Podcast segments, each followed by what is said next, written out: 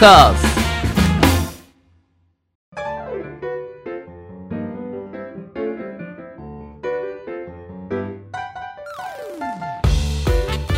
リスナーの皆様ご機嫌いかがでしょうか？e スポーツキャスターの R です。そしてアシスタントの中村優香です。今週もどうぞよろしくお願いいたします。よろしくお願いします。さあさあ例によって、はい。リスナーさんからのメールをご紹介しようと思います、はいお願いします。ゲーマーネームロッキーさんです毎週楽しく拝聴しています。ロッキーです。え最近は部活として e スポーツを取り入れている学校があったり e スポーツの専門学校があったりと若い選手を育成する環境が整っているように思います。そこでふと e スポーツキャスターの育成するような環境はあるのかなと疑問に思いました。うん。うんこれから e スポーツキャスターを目指す人も出てくると思うのですが R さんはセカンドキャリアとして若手育成のようなことを考えていたりするのでしょうか？また中村さんは e スポーツキャスターに興味はあったりするのでしょうか？教えていただきたくお便りをお送りしました。PS 先日のお二人にやってもらいたいゲームですがゲーマーの流儀でも取り上げていたチックタックはいかがでしょうか？ということでロッキーさんからお便りいただきました、はい。ありがとうございます。e スポーツキャスターのうん育成の環境学校とかはねうん。あのプロプレイヤーをこう育てるっていうのは、まあ、いくつか番組でも紹介してきましたが、うん。e スポーツキャスターを育てようっはいてい。う取り組みは業界的にはあれさんどうなってるんですかね？e スポーツキャスター育成に関しては多うん。分専門学校みたいなのはなくて、うん。えっと、ただね確か代々木アニメーション学院かな、はい、の、えーコースの一つとしては確かできてたはずです。なんかねコロナ前、うん。あコロナ1年目かな。のタイミングでなんか俺それの講義に行ってきました。代々木アニメーション学院に。はい、はい、で、うん。まあその e スポーツ来その時はコロナだったからあれだったんですけどなんか来年ぐらいからその e スポーツキャスター科みたいなのもはい。作ろうと思っていてで現役キャスターの人何人かにうん。そのお話を伺う講義のタイミングを作ってますっていうことでお話いただいてはい。行って話したプレゼン資料を作っていった記憶がありますね。はい、じゃあ実際に一応コースとしては存在してるんですね。まあできてきてると思うんですけど、うんまあなんつうんですかね。じゃあ例えば中村さんがそこに行くとして e スポーツキャスター科に行くとして、まあはいお金を払っていくわけじゃないですか、何を期待します？ゲームを実況するキャスターとしてのはい。技術をはい。取得することですよねもちろん。まあまあまあ。うん、あそうなんですけど、うん。じゃあそのために何をすると思います？実習の場とか、まあ、実際になんか就職先うん。がどうなのか。実際に本当うにん e スポーツキャスターになれるのか？うん。そこまで運んでくれるのかじゃないですけど、うん。うん、そういうつながりがあるのか？入り口と出口はあるのかみたいなね。よ。そうそう。出口問題。はいはい。出口問上げてきたと思うんですけど、題はい。その出口がまあしっかりあるはい。ってところに期待したいですよね。なるほど。うん。じゃあそのまあ確かに出口もすごい重要なんですけど中身の部分のイメージってどうか中身の部分のイメージは、はい、じゃあ2年間ああります、はい。じゃあ r e スポーツキャスター学校があったとしてうん。入校します、2年間。結構な年間費も払って。うん。うん、何を期待します？どんなことがそこで待ってると思います？どんなことが待ってるはい。でも R さんの学校だからとりあえず e スポーツキャスターとはゲームとはっていう本質を教えてもらってあとは実践？はい。技術。もうめすごい e スポーツキャスターに特化してる。授業カリキュラムをうん。組み込んでうん。組み込んで2年間でよっしゃ立派な e スポーツキャスターにこれでなれるっていう人材育成。人材ですはい。はい。まずうん。今それにお金を払って行きたいと思う人ってどれぐらいいるのかなって俺は思うんですよ。e スポーツキャスターピンポイントでってなると。まあ何年か前に人材育成をやった時に講師育成うん。あの初めあれだったんですよね。あの応募だったんですよ。であなたの意気込み書いてきてください。ってでやった時に一番多かったのが業界に貢献したい。ゲームにかかっていきたい。みたいなのが多くて。うん。なんとなくそんなイメージはありますね、R さんが思ったこと。はい別に e スポーツキャスターをやりたいわけじゃないんだなって思いました。あーそれはどうしてですか？えだって意気込みを教えてくださいって言ってるのに、えっと、漠然としてるじゃないですか。やりたいこと、うん。そうじゃなくてえ俺が今からやることってこれから生きていく上でのなりやなりわいを無料で君に継承するってことだよ無料でされてたんですね、にもかかわらず、覚悟としてはいや今後自分の好きなゲーム e スポーツに関わっていける行きたい。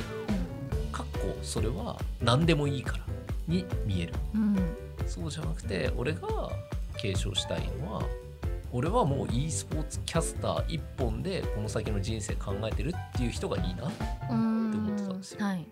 でも世の中の人ってそういう意気込みを教えてくださいでそういうふうに来るんだなっていうのは結構興味深かった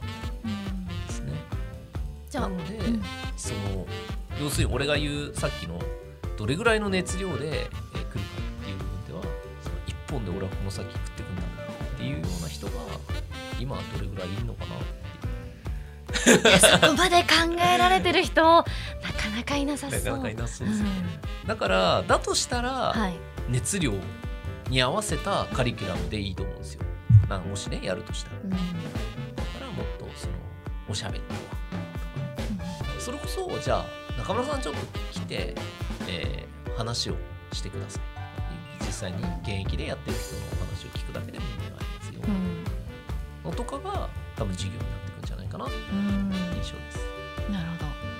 じゃあから専門の学校がうん。できてくるとかはあんま考えにくいですか？e スポーツキャスターピンポイントだと。いやできてくると思います。できてくる。できてくるけどその学校の質があどうかっていうのははい。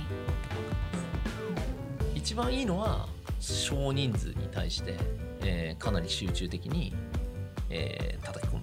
うん。自分がやったのはそれだったんで、R さんがあの育成されてたのって2名うん。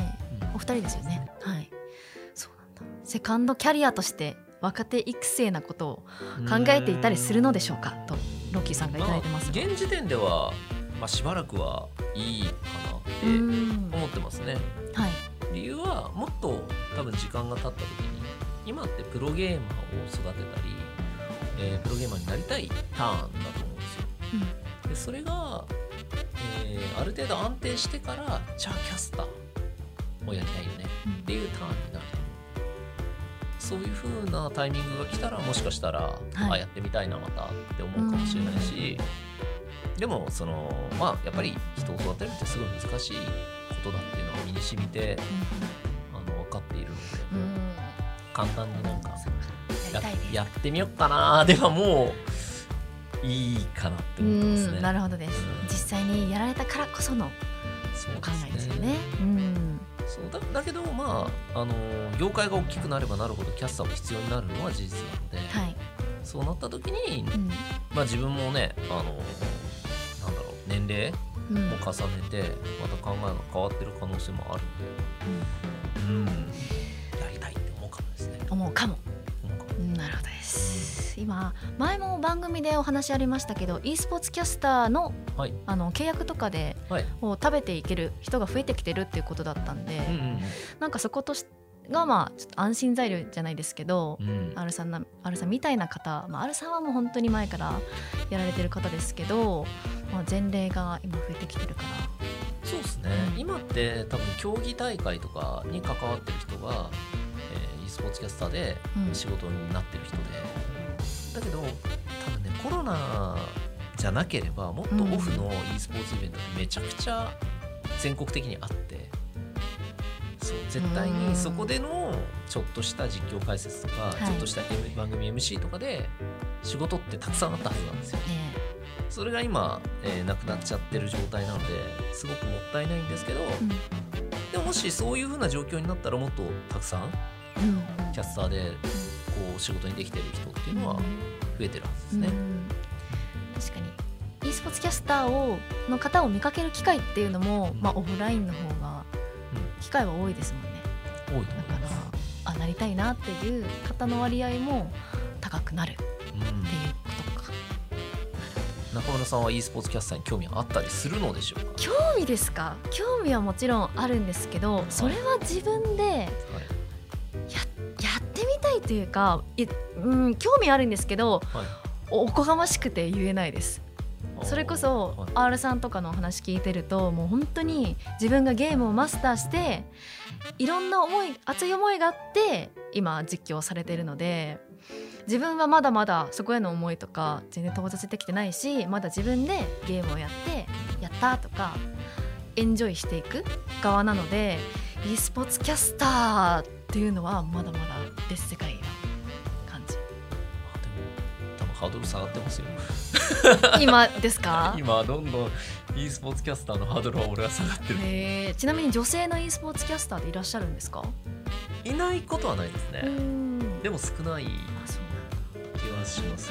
海外とかにもねいるけど。あ。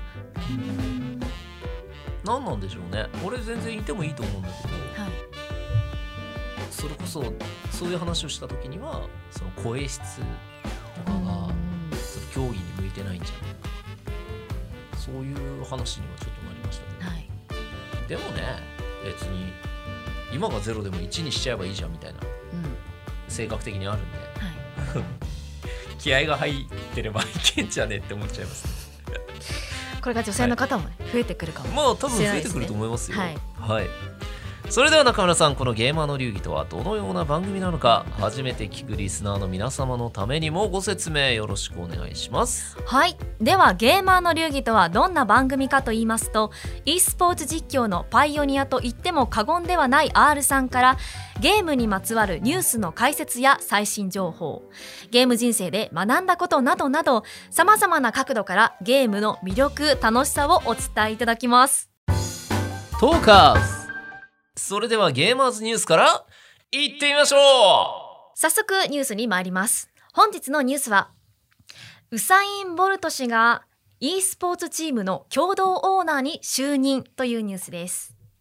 え月陸オンラインの記事によりますと男子 100m200m の世界記録保持者ウサイン・ボルト氏が e スポーツグループワイルドの共同オーナーとなったことが発表されました、うんうんワイルドはアイルランドダブリンを拠点とし国際的な e スポーツチームを複数所有育成しアカデミーも運営しています。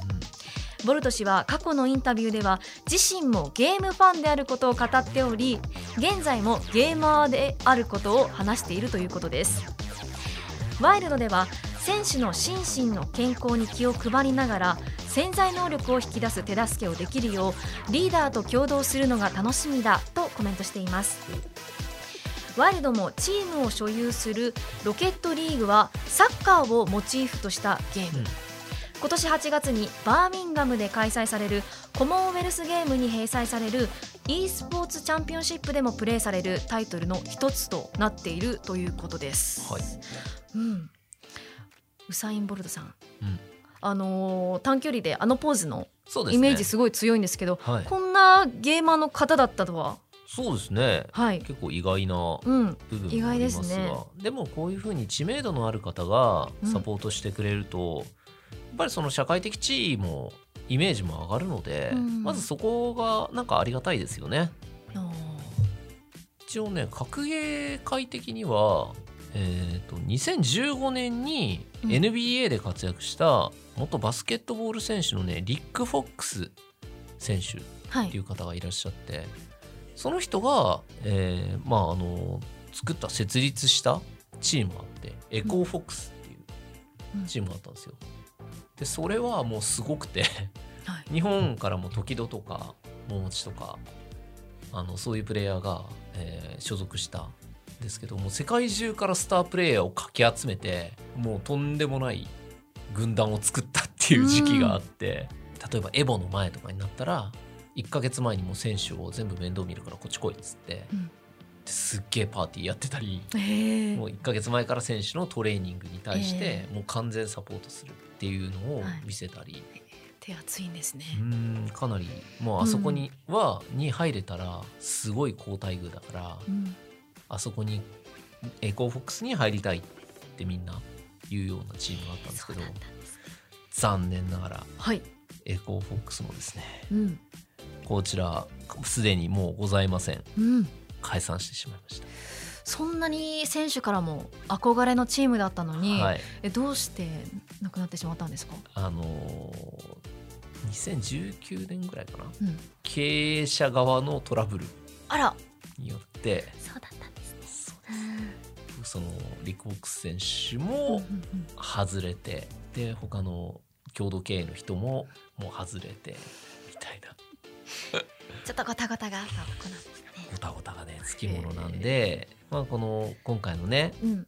えー e スポーツグループワイルドうん。はそういうふうにはならないことを祈るしうん。まあなんならそういうふうになってしまうかもしれないけど、うん。すごくこのチームで輝く選手が出てスターが生まれるといいなと。うん結構 e スポーツは今は多分いろんな人が乗っかってこようとして、はい。でその人は多分純粋な気持ちなんですよね。うん。多分ボルトさんとかリック・フォックスさんとかはすごい純粋なんだけど周りにいる人たちがやっぱりななんていうかビジネスな方とかいろんな方がいて誰が悪いとかじゃなくて価値観の違いだと思うんですけどそういう部分でうまくね思ってたのと違ったってなっちゃうとやっぱ突然チームがなくなるっていうのはあるのでうん。現実としてそれはあるので、はい。はい、今後その部分も含めて応援していきたいとはい。いうところですね。はい。ちなみにボルトさんなんですけど、はい、えー、とゲーマーっていうことが意外だったうんわけなんですがうん。一応昨年12月のインタインタビューでうん。マリオカートやうん。モータルコンバットをプレイしたことが一応自分のオリンピックの金メダル獲得に役立ったとお語っておりります。素晴らしい。でなんでかと言いますとゲームしている時も常に勝ちたいと思っているので、うん。ある意味こう競技に役立ったと、気持ちとしてと言っていました。多分なんですけどアスリートのメンタルってうん。すごい参考になると思うんですよ、はい。そのプロゲーマーにとっても。うんうん。らそういう意味ではそのボルトさんのうん。めちゃくちゃプレッシャーがかかる一発勝負じゃないですか陸上って。そこで、えー最大のパフォーマンスを出すためにどういうふうにピークを持っていくかとか。うん。そういうのはめちゃくちゃあれだと思いますけどね参考になると思います。はい、うん。ゲームで緊張感もはい、味わえてそれ役立ってたのすごいですよね。すごいですね。金メダルで。うん。ということで以上ゲーマーズニュースでした。はい、ありがとうございました。トーカーズ。ゲームに特化しまくりトーク番組ゲーマーの流儀。続いてはこちらのコーナーです。中村優香の聞いてみましょう。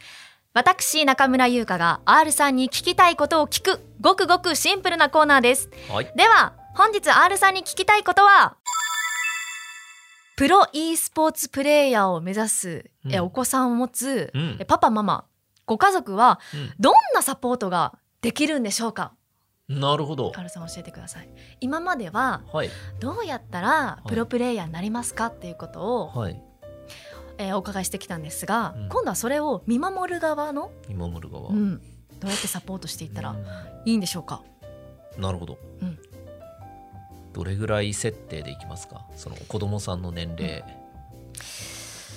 この質問が、はい。えー、と思いついたのが私の知り合いはい。の、まあ、お母さん、はい。30代半ばの方が小学4年生、小学4年生。はい。あ5年生かな、うん、でもそこら辺のこう息子さんをお持ちで、うん。まあ、息子がこうやって言ってるんだけど、うん。まあ、親としてはすごく応援したい。うん。どういうことができるのかな？ってことで、うん。お子さんはだいぶガチはい。です、だいぶ勝ちだいぶガチ。小学5年生4年生くらい、なるほど。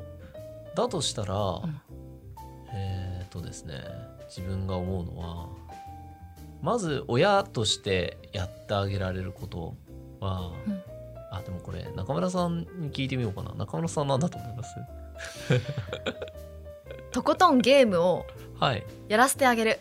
ああなるほど。時間制限とかせずにね、時間制限せず、はい。どっぷりはいやらせてあげてこう、まあ、ゲーム取り上げるあの親もいますけど、うちとか特にそうだったんですけど、まあ、本当に好きだし将来それで食べていきたいなら、うん。なおさらそっち伸ばしなさいってうん。すごい応援するし、まあ、進路とかも、まあ、今 e スポーツ専門学校とか増えてるじゃないですか、N 校とかも、うん。まあ、そういうのも検討してうん。お金を出すとこは出してあげたいですね。なるほど。うんわかりました。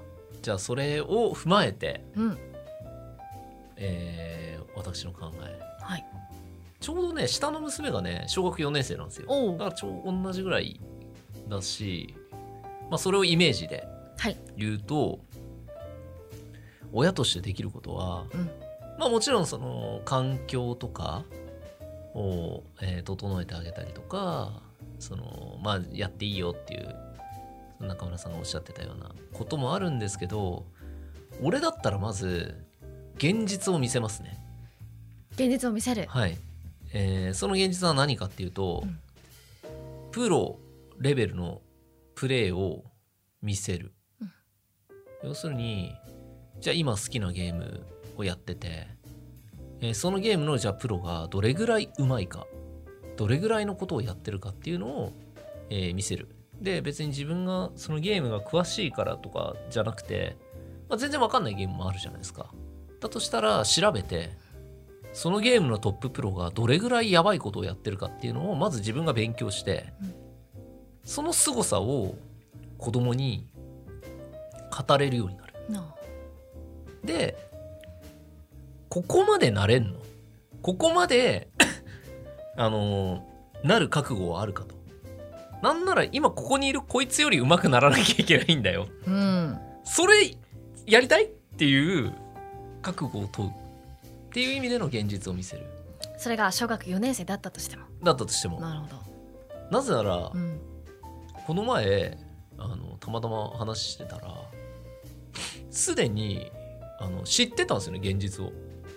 お娘さんがですか？うん。へなんかいつもアプリでプロジェクト世界って音ゲーのアプリをずっとやってんですよ。ーはい。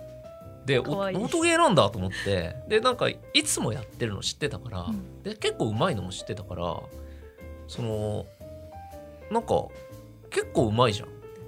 でどれぐらいうまいの？って聞いたら、うん。あまあその一番難しいレベルでクリアできる曲はいくつかあると。うん。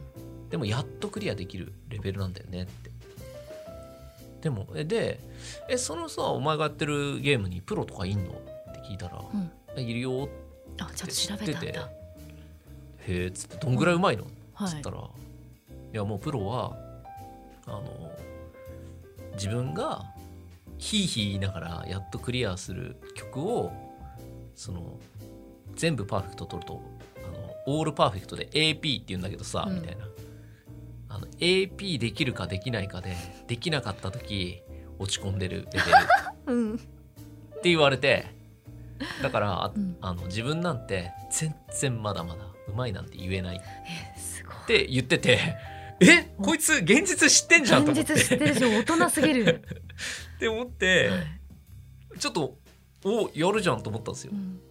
だけどそれを知ってると知らないとじゃあうんガチだろうがなんだろうがはい。やっぱ姿勢って変わると思ったんですよね。うんだから別に、えー、とプロゲーマーになりたいとかも全然言ってないんですけど、うん。うんなんか、えーじゃあそいつらに勝てるようになると思うっつったら、うん。いやーとりあえず今のままじゃ無理でしょとか言って。嘘本当小学4年生ですか？大人すぎません？別これいや難しい曲なんかあるんだよね。うまいでしょおー。だと思ったんですけどね。うはい。そうじゃなかったんで。R さんびっくりびっくりしました。はい。やるじゃんみたいな。やるじゃんいやーさすが。でもそれって超大事だと思うんですよね。だからまずそこを見せて覚悟があるっていうんだったらじゃあその人たちに勝つためにどういうふうにやっていくか取り組んでいくかを一緒に考えようって多分俺はなる。うーんそこでどうやって勝てるか提案なんですね。でその人たちがじゃあどういうふうな努力をしてきたかとか、うん。どれぐらい練習してるかとか、うん。どれぐらいの練習の質でやってるかっていうのをまあ調べられる限り調べてその上でじゃあ一緒に上手くなる方法を考えていこう。うん。ってなるから別にそれが自分がゲームが詳しくなかったとしても大人目線で見れるじゃないですか。うん。だからその俺はこれはなんか個人的なあれなんですけどゲームの専門学校とか、えープロゲーマー養成所というかプロゲーマー専門学校に行くのって多分親御さんが寄り添えない人寄り添うんわない人はい、が行ったらすごくいいと思うんですけどうん。一番いいのは、えー親御さんが寄り添うことだと思うんですよね、うん。一緒に考えようころうん。だから寄り添えるんだったら、えー、と大人目線で詳しくなくていいから自分で勉強しながら寄り添ってあげるのが、うん。一番子供としても嬉しいし頼もしい、そう。まあそうです、うん。多分ネット対戦とかネットで何かやった時もトラブルって絶対起きるんですよね。顔が見えないから、うん。だけど大人のジャッジとしてなんか変なやつに絡まれたから大人が出てって文句を言うんじゃなくてそこでその世界の共同生活を学ぶべきだからうん。アドバイスをするぐらいですよね。そういう時はこうしたらいいんじゃないとか。はい。っていうので、うん。なんか自立心をちゃんと尊重しながらあのかけながらサポートする。うん。出過ぎないっていう。口出ししすぎないサポート。自主自主性がないとうん。結局困るのは本人じゃないですか。多分学校生活とかは普通な方がいいと思うプロププレイヤーを目指すにも目指すとしてもうん。はい。なぜなら、うん。ただ強いだけでプロゲーマーとして成立するんだったら俺はいいんですけどまだもうちょいその時代は来ないかなって思うんですよ。はい。だしもしただ強いだけでプロゲーマーが成立する時代が来たとしてもその上で面白い方が絶対いいじゃないですか。うん。ただ強いだけのプロが、えー、とテレビに呼ばれるかって言ったら多分呼ばれなくて、うんで強い上に面白い人だったらいろんな番組に呼ばれると思うんですよ。だからその面白い部分を養うのって何かっていうと、うん。日常だったりすると思うんですよね。なんかその高校の時の思い出こんなことありましたギャハハとかって、うん。いや自分は専門学校に行ってたんでそういう思い出ないですよりは。うん。まあそっちはそっちでねそれなりのものが絶対あるんですけど、はい。それよりは一般性があった方が俺は、うんえーと深みが出るうん。人間として、でその一般性をなんていうのかな。そこを犠牲にしてもいいんですけどでも親が寄り添ってれば一般性と両立することができると思うから。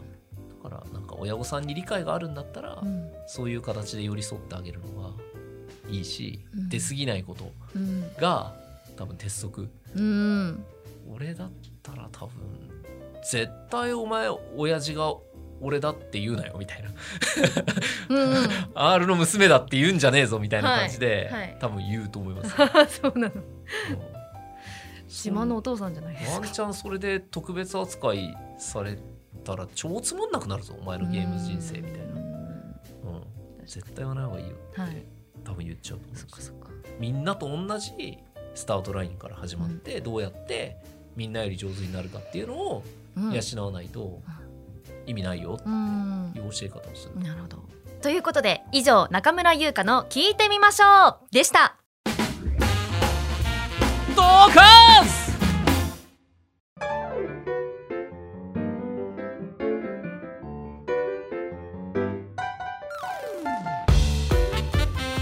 ゲーマーの流儀あっという間にエンディングのお時間です。ね、早いですね。はい。R さん何かお知らせはありますか？はいそうですね。えっ、と5月の月末にも、えーいろいろ動きはありそうなんですが、うん。えー多分告知に関しては、えーこのタイミングで Twitter とか見ていただけるとはい、えー出てると思いますのでそちらよろしくお願いします。はい。